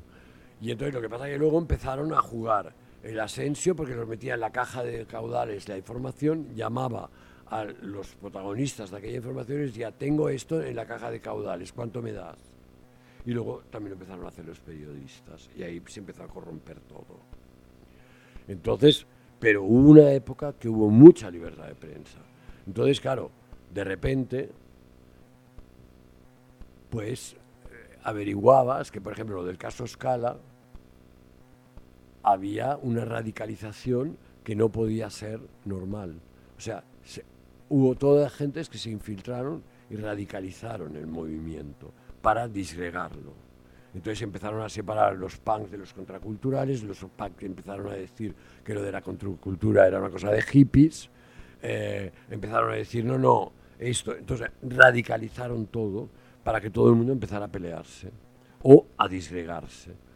Y esto fue muy importante. Y luego la aparición de la heroína. No es lo mismo eh, el ácido, no es el ácido, claro, te tomabas tres o cuatro y para y ya está. No era ni adictivo, además te abría la mente y ya está, ya tenías suficiente, no necesitabas más. Hubo gente que sí, que se tomó muchos y claro, y se volvió tarumba. Pero eh, en realidad hay muy pocos tarumbas por el ácido. Y la droga de los, de, los contraculturales es básicamente los porros. El ácido, aparte de todo, no tenía anfetamina, cosa que luego los ácidos empezaron a tener anfetamina, entonces ya empezaron a hacer otra cosa, pero la anfetamina es problemática. Entonces, claro, luego ya la heroína. La heroína es otra historia. La heroína, lo que yo siempre pensé que era una causa y en realidad Canti Casanovas me ha ayudado mucho a entender que fue una consecuencia. O sea, al ver que todo se desmoronaba, y fue muy pronto, porque nosotros en abril del 77 ya nos empezamos a dar cuenta que la cosa se estaba descuarijando por dentro, con radicalizaciones extrañas, aparición de gente que te vendía cosas raras, no sabías muy bien, o sea, de repente empezabas como a desconfiar cuando no había habido ninguna desconfianza hasta ese momento. A partir de las jornadas libertarias y de la huelga de las gasolineras, pensar que en el mes de julio de 1977 en Barcelona hubo el meeting de la CNT, el meeting de la CNT reunió a 250.000 personas. Felipe González, dos meses antes, en el último meeting de las elecciones democráticas, o un mes antes, había habido 58.000 personas. Y fue el meeting más grande de la transición, el de Felipe González, hasta que la CNT hace el meeting de Montjuic. 250.000 personas. Esto es muy fuerte. y Peirats, que Peirats es el que dio en el clavo, lo que pasa es que no se entendió. Sí. Y luego vienen las jornadas libertarias y medio millón de personas. Todo esto en un mes, julio. Claro, en mes de septiembre empieza la huelga de gasolineras y paraliza la CNT con banderas de la FAI Barcelona, con todo de coches pasando y toda Barcelona paralizada porque solamente daban gasolina a ambulancias y a ciertos servicios urgencias. Entonces, claro, esto asustó, entonces trae la de ellas. Y entonces, ¿qué pasa? Del problema social se pasa al problema nacional. Y el nacionalismo, todos sabemos lo que produce. Eh, y luego empieza a aparecer heroína en los Ateneos libertarios más combativos. Y no solamente heroína. En el Ateneo de Gracia, y esto lo tengo todo documentado, de repente era un Ateneo muy importante, gracias a un barrio muy de, muchísimo artesano, o sea, mucha CNT o mucho libertario. Entonces, las chicas, unas chicas fueron a la una de la mañana, de la madrugada, para recoger unos papeles y de repente se encontraron siete CECMES la policía había metido siete CEDMES y estas chicas cogieron los CEDMES con guantes o con papeles y los tiraron por unas cloacas que había grandes. A la mañana siguiente hubo una redada, pero claro, no encontraron los CEDMES. Pero esto pasó. Luego hubieron tres accidentes de moto que yo tengo registrados de gente muy combativa del Ateneo de Mataró, una moto de repente explotó y el tío se murió y otros dos en la autopista de Castelldefels, de Ateneos, de Vilanova y de Vilafranca. Ahora me he acordado que hubo uno de Vilanova primero y otro de Vilafranca del Panadés. O sea, te quiero decir, los Ateneos se convirtieron y luego ahora me han explicado de lo que pasó en el Ateneo de Nou Barris, que empezaron a llegar gente que era muy drogadicta. Entonces, claro, hubo una dispersión de todo este movimiento, porque pasaron cosas. mm, raras. Y luego ya vino el caso de Scala, que el caso de la Scala es una sala de fiestas que salía todos los sábados por la noche en televisión española, en la 1, en la hora de máxima audiencia, a las diez y media o 10 de la noche, era un programa, un programa de varietés, con invitados que hacían entrevistas y gente que cantaba, pues desde Sara Montiel o quien, o sea, gente de primera magnitud, entonces lo veía todo el mundo porque solamente habían dos canales, la 1 y la 2, y nada más. Entonces, claro, de repente en esta sala, esta sala de, de fiestas, el día que la CNT hace la primera manifestación legal de su historia después del 39, contra los pactos de la Moncloa, y de repente explota eh, con unos cócteles Molotov que tiraron unos chavales que fueron conducidos con un confidente de la policía que se llama Gambín, que los llevó allí. Pero previamente, y esto hay un informe de bomberos que desapareció a los tres días, alguien había puesto fosforito y claro, voló todo, cinco muertos, desprestigio total de la CNT porque fue acusada, aunque la CNT sacó cantidad de voluntarios, pero claro, la campaña ya estuvo organizada. ¿Quién montó esto? Años después, un grupo de libertarios vieron que todo esto coincidía con la Operación Gladio, que es una cosa de la OTAN, y que tenía que ver, sobre todo en Italia, porque Italia había el compromiso histórico, iba a provocar unos cambios fundamentales en Europa, porque iban a hacer, Italia iba a crear una fábrica de Fiat en Rusia, en la Unión Soviética, perdón, y luego iban a hacer un gasoducto y un oleoducto con Sicilia y Libia. Con lo cual, Italia hubiera sido el primer país independiente tecnológica y ecológicamente, bueno, y, de energía de Europa. Entonces, claro, de repente pasa todo lo que pasa en Italia y todo lo que pasa en España. Entonces, la transición, y aquí estamos.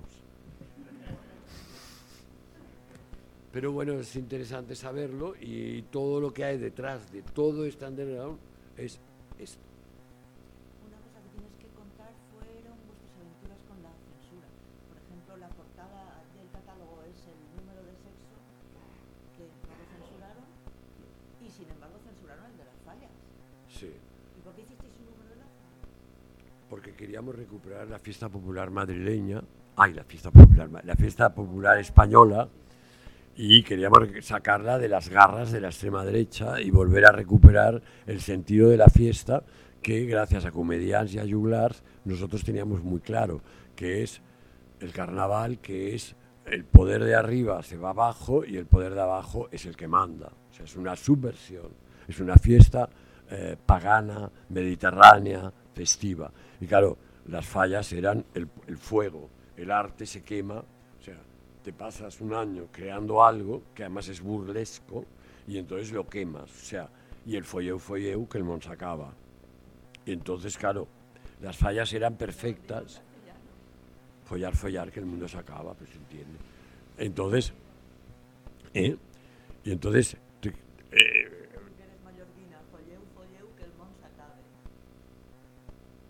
Sí, entonces habían dos grupos de, en Valencia relacionados con Ajo Blanco. Uno eran más catalaneros, eran muy hijos del Foch y de, bueno, del Fuster, del Fusté, que vivía en Játiva, y el Amadeo Fabregat, el Luis Fernández, todos dos estaban en su órbita. Entonces el, Amadeo el Luis Fernández, que era un moderno, había hecho un bar muy, muy, muy moderno en el barrio del Carmen, pero había rodado La Fallera Mecánica contra eh, la Junta Central Fallera, que era de extrema derecha, que era el búnker Barraqueta. Y entonces, en el, en el año 75... Sí, y entonces, claro, mm, rodaron que una fallera mm, se subía en un vespino, iba a chupar la polla del chulo se iba luego en el Vespino a la Ofrená y además le metieron en la Ofrená. O sea, en la Ofrená hubo una travesti que los del búnker de las juntas de Fallera ni los de la iglesia ni nada, supieron que era una travesti, pero los otros rodaban. Entonces, claro, esta película que nunca se ha visto está explicada en el número de las fallas y el que se llama la fallera mecánica y luego los, el otro grupo que era el universitario que era amigo del Albor que tenía una librería feminista y, tal que era el Javier Valenzuela que llegó a ser casi director del país y el José Luis Prieto y otros pues estos reivindicaron a Bataille a Foucault todo lo de la fiesta todo lo de la transgresión todo. Entonces claro fue un número brutal. Y entonces de repente alguien de la Junta Central, ah, porque decían que el deseo de la fallera era ser desvirgada cada año con la petarda. Entonces, que ese era el verdadero deseo de la fallera y que, no había que disimular, que la fallera mayor, y que todas las falleras pues habían estado una temporada en Londres haciendo, perdiendo los frutos de eh, los desmadres que habían cometido en, el, eh, en las fallas. Entonces, claro, todo esto provocó un cataclismo en Valencia, nos acusaron de todo, eh, fueron todos, vinieron autobuses y querían meter bombas en la redacción de Ajo Blanco, nosotros nos tuvimos que esconder, la policía nos ayudó, o sea que es la cosa más inaudita del mundo, o sea, yo me quedé con un policía así, porque se rompió la silla, que se subió para subirse a una ventana para ver si la bomba estaba escondida por allá, y de repente la silla hizo y yo tuve que cogerlo. O sea, que era todo, es que era todo surrealista. Qué cosa que en Madrid no fue. En Madrid realmente hubo una represión tremenda. O sea, y esto hay que entender porque en Madrid no pudo cuajar el underground de una forma. Tú me decías, ¿por qué Ajo Blanco fue rentable, el estar también? ¿Qué pasa? El, celeste, todo. ¿Y por qué en Madrid no? Porque es en Madrid no se pudo construir. O Antonio Machado, la librería, montó en el año 76, una, 75 quizá finales, una exposición del cómic madrileño. Los guerrilleros de Cristo Rey bombardearon el, escaparate, la vaquería voló por los aires, o sea, el, el arrebato. Zulueta intentó montar un festival de música progresiva tan grande como los de Barcelona, y acabó en una sala de, de 150 personas. O sea, no pudo hacerlo grande. O sea, te quiero decir, el teatro sí que pudo, el María Guerrero y en algunos teatros el Tábano, Goliardos, Tey, pudieron hacerlo, ¿no? Por eso el Teatro María Guerrero, el Teatro Universitario, en los colegios mayores, el Ateneo Politécnico, eh, pudieron hacer cosas, pero en Madrid yo me acuerdo que cuando vine a buscar el permiso de Ajo Blanco, bueno, a negociarlo para que fuera rápido, fue el 18 de julio del 74. Y yo de repente, bueno, era el 16 de julio cuando me... No, no el 20 de julio, vine días antes para conectar con gente en Madrid y de repente todo de gente con el brazo levantado por las calles y yo esto no lo había visto nunca en Barcelona y me asusté tanto que entré en un restaurante gallego, porque era gallego, y pensé, no sé, es gallego. ¿Qué era? No, por Galicia, porque yo sabía que había una comuna en Galicia importante. Ah, y que, espérate, que pasó una cosa brutal en este sitio. Porque llegué temblando, porque yo, esto es una cosa que no lo había visto nunca y me dio un miedo. Y era, espérate, ¿cómo se llamaba? Estaba en las Salesas y era un restaurante gallego. Bueno, ahora no me acuerdo el nombre, porque dentro de un rato igual me acuerdo.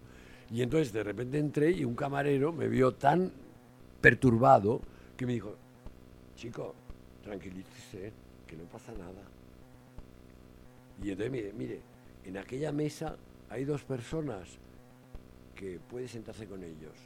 Y era Sara Ascarate, que fue la que creó Cine Pragna, que creó Acción Super 8 en Ajo Blanco, donde Almodóvar por primera vez pasó sus cortos en Barcelona en el año 77 y nosotros le pagamos el billete de tren.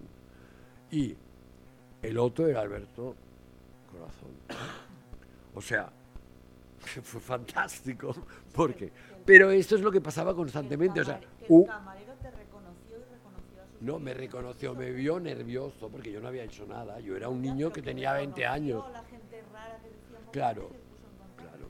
O sea, te quiero decir que es increíble porque siempre que nos pasaba algo lo reconvertíamos en lo contrario. suspensión de Valencia.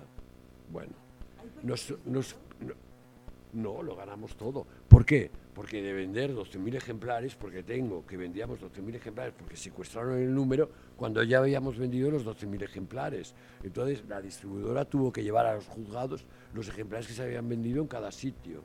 Entonces tengo este documento que es, que es judicial. Y entonces aquello fue una campaña de prensa sin precedentes. Y entonces ya el número siguiente después de los cuatro meses suspendidos, pero yo le dije al delegado de Información y Turismo de Barcelona, le dije, oiga, déjeme llegar hasta julio. El 2 de junio las noticias de Radio Nacional empezaron con la revista Jo Blanco ha sido suspendida por el Consejo de Ministros, tal, porque ahora nos suspendieron a cambio de cine, nos suspendieron a nosotros y aprovecharon toda la rabia que tenían contra cambio de a nosotros. Entonces ya fue un desastre. Salimos en todas partes. Fue una campaña de prensa, entonces el número 16, que fue el de diciembre del 75, que ya se había muerto Franco, tiramos en rotativa 40.000 ejemplares y vendimos 30. Entonces ya, pum, pum, entonces ya libertarios, y además en el encierro de los cuatro meses nos metimos en Menorca, leímos el Durruti de Acerete, que rompíamos las páginas de la pasión para que lo pudiéramos leer todos a la vez, y destrozamos el libro, pero nos hicimos todos anarquistas. Entonces ya decididamente a Kratas. Y entonces ya empezó pues, colectivos, etcétera. Y bueno, esa es la historia. Yo lo que me gustaría es que en Madrid esta exposición se pudiera traer, pero básicamente para hacer una llamada para que la gente joven primero vea que se pueden hacer muchas cosas sin dinero, aunque ahora el dinero sea el Dios pero hay que intentarlo, movilizar, sobre todo cambiar la cabeza y decir, el consumismo no da la felicidad, es una terapia contra el capitalismo para soportarlo, pero es un horror y está destrozando el planeta y nos estamos destrozando nosotros mismos. O sea, pero la plenitud, la felicidad se consigue creando con de al lado porque te apetece, porque te da placer y que hay que empezar a cambiar los valores otra vez, acabar con eso del yo, con esos narcisismos, volver a cooperar, volver a ser solidarios y volver a lo común. Pero sin jerarquías. En la época de Franco, que había fue posible, imagínate había la social infiltrada en todas partes y que no había dinero, se pudo hacer algo. Pues ahora tenemos que... Y además ahora el problema es intergeneracional. O sea, no es que la gente joven tenga que... Nosotros tuvimos que romper con las generaciones anteriores porque el paternalismo machista estaba en casa. Tuvimos que huir de casas. Fue muy interesante esto, porque esto nos desclasó. Pero, porque claro, huía todo el mundo. O sea, el que tenía un poco de cabeza, pum, o sea, fuera de la clase social que fuera. Pero te quiero decir, ahora ya no es un problema generacional. El problema ecológico, el problema del consumismo, el problema de la forma de vida, el problema del trabajo, el problema de todo, El sexual. el sexo, todo hay que volver a replanteárselo con unos valores distintos y esto es lo importante. Y la lucha está en eso. No está en si gana el- la bruja o el brujo o el primo del brujo o el que hace ver que es lo que no es, sino el que la sociedad civil eh, responda y entre todos cambiemos totalmente el panorama.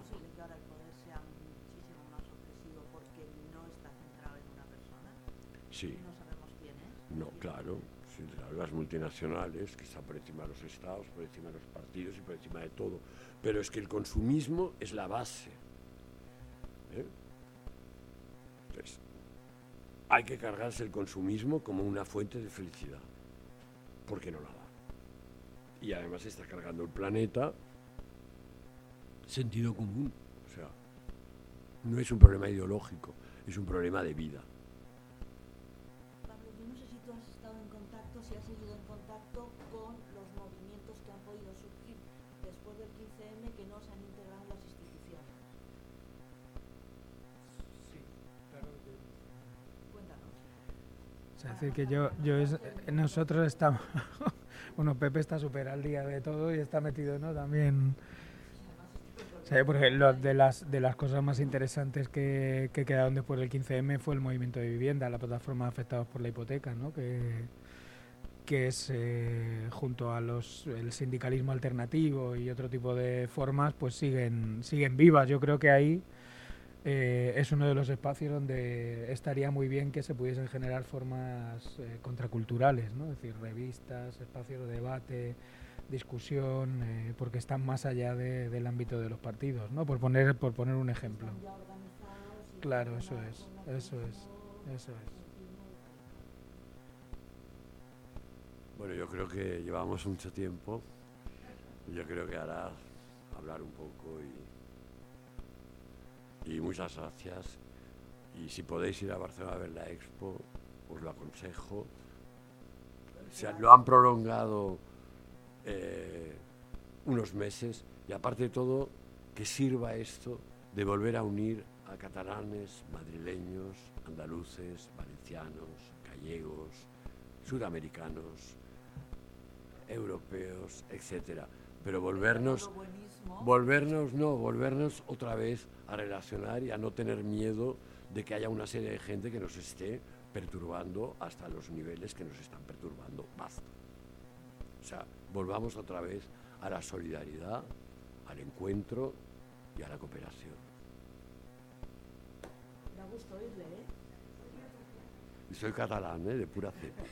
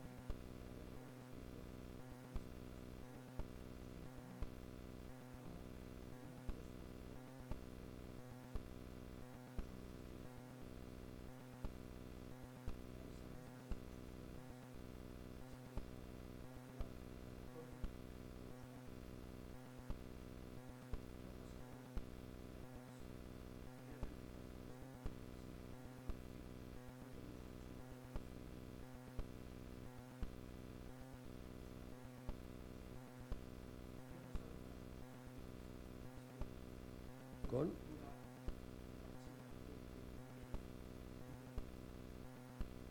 Bueno, Archivo de la Fuente es una historia muy especial.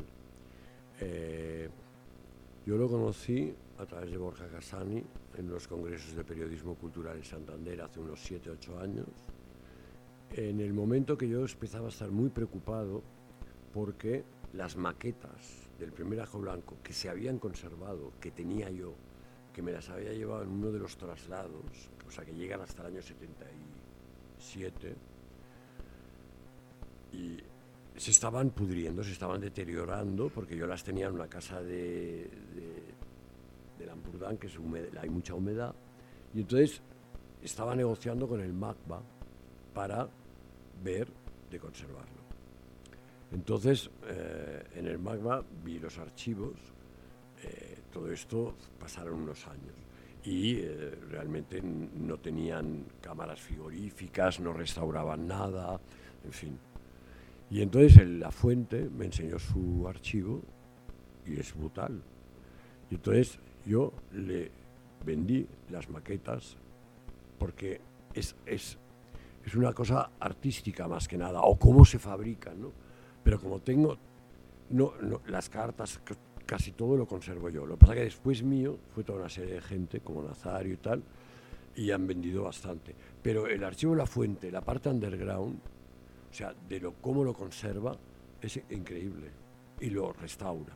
Entonces, bueno, gracias a esto, ahora tenemos esto. O sea, y tenemos todo lo que sobra y estamos encontrando todo lo que, lo que hay, ¿no? Entonces yo diría que la fuente, prescindiendo de lo que haga, es un buen elemento porque ha congregado una serie de cosas. Pero, por ejemplo, la correspondencia del primer ajo blanco, la tengo, la tengo. Tengo lo que hay, lo que se salvó. Y Fernando Mir tiene otra parte. Entonces esto no ha venido ningún historiador a verlo. O sea, gente que habla de sexo, de antipsiquiatría, de comunas, tal, no ha venido nadie. Ahora es la primera vez que están viniendo. Pero vosotros tenéis conciencia de lo que estáis haciendo iba a tener un peso en la historia. Todos hemos, todos hemos guardado mucho más de lo que parece. Lo que pasa es que no dábamos importancia a lo que teníamos, porque la Victoria Prego y todos los que han escrito la transición se han olvidado de la transformación mental de la gente. O sea, nos han hablado del poder, pero no nos han hablado de las personas. Aquí están las personas, aquí están las personas.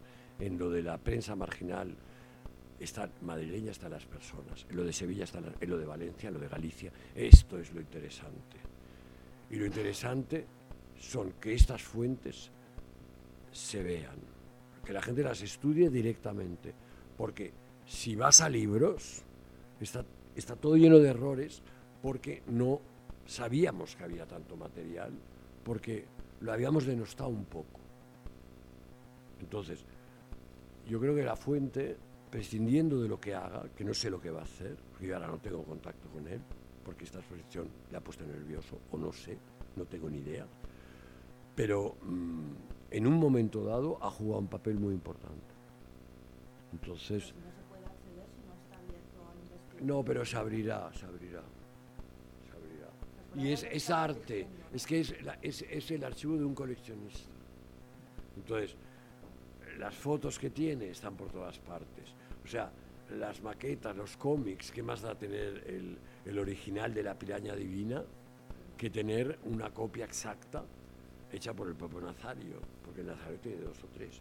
Entonces, te quiero decir, ¿qué más da? Esto me importa. A mí no me importa el objeto artístico. A mí lo que me importa es la memoria de toda una serie de gente que la mayoría no tiene nombre. Y estas cartas las tengo yo. Y el archivo del segundo ajo blanco lo tengo entero. Entonces, do- no, ocupa, no te puedes imaginar. Y eh, ahora, pues claro, quiero decir todo esto, yo me he gastado muchísima pasta en ordenarlo con bibliotecarios tal, pero es que no sé qué hacer todavía. Pero poco a poco vamos a ver si se crean tres centros, sobre todo en las tres ciudades fundamentales del underground, que son Barcelona, Sevilla y Madrid. Porque las otras ya lo harán, pero en estas tres es fundamental. Y en Cataluña yo creo que lo vamos a conseguir. Gracias a esta cosa. Sí, tú.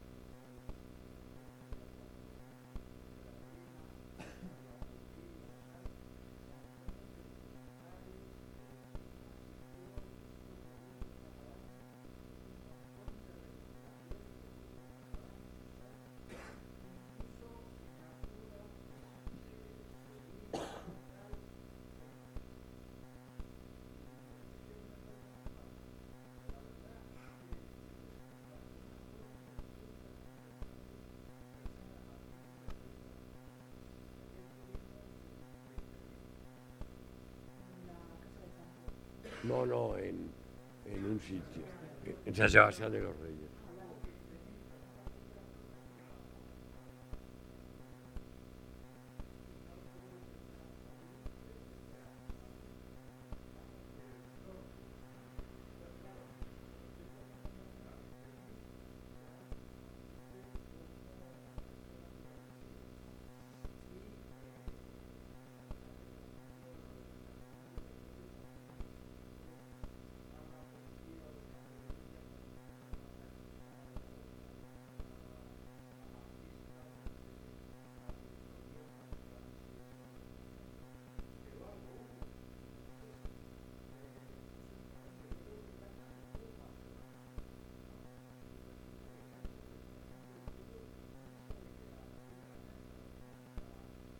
Se ha recuperado mucho a través de esta exposición.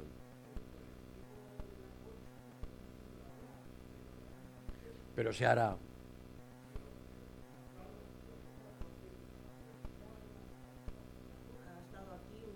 Sí, se hará, se hará. No varios.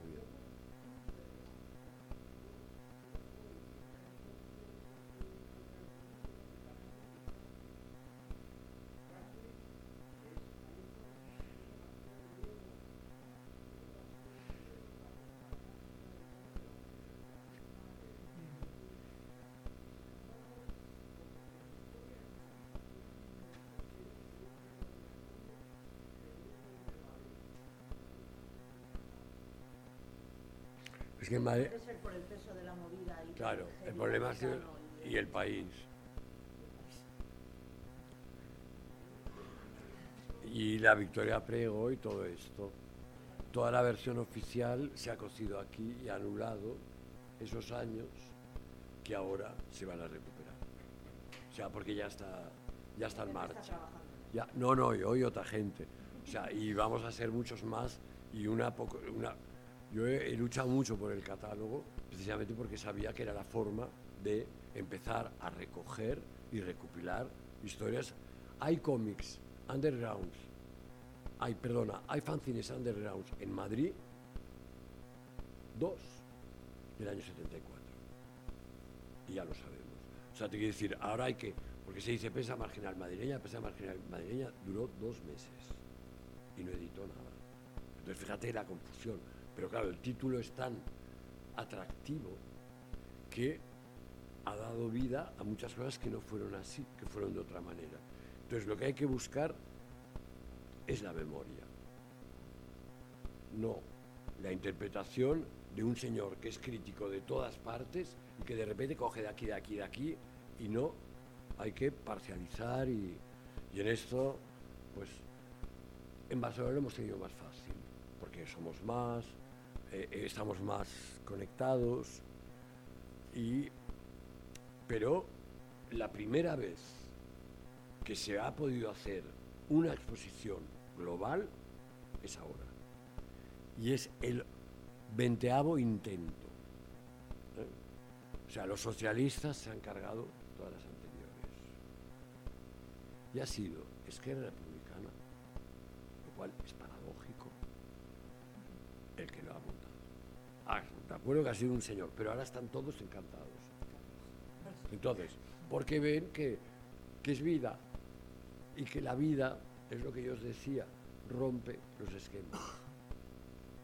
Cuando, eh, ¿Por qué? Porque hemos sido dialogantes. Yo me cambiaban los textos.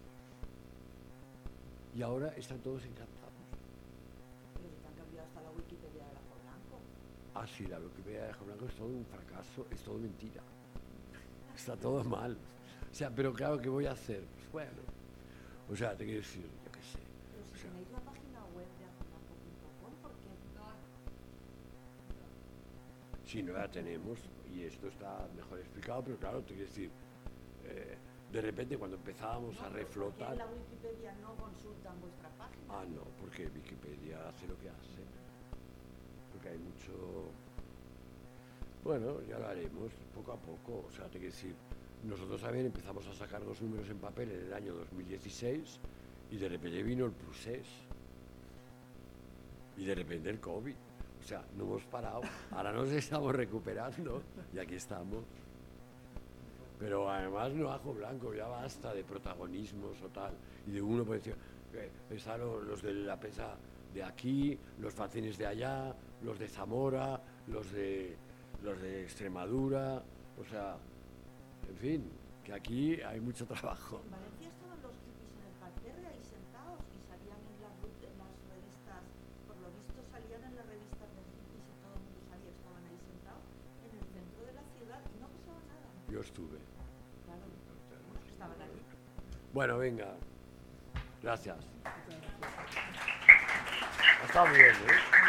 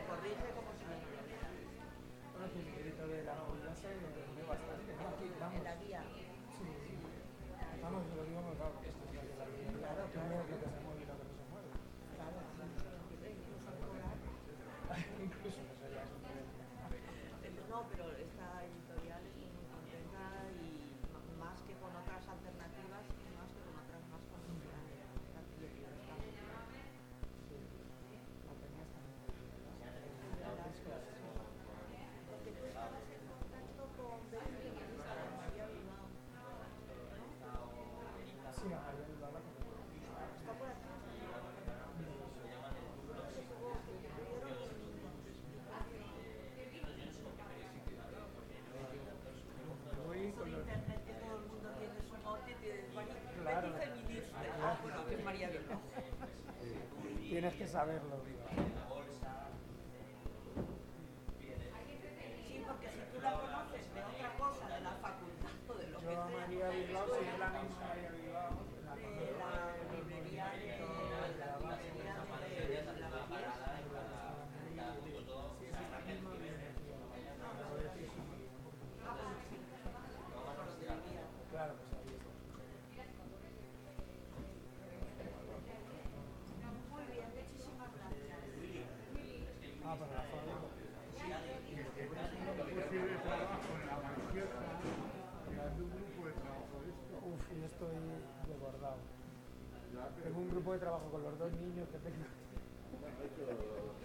los hermanos mayores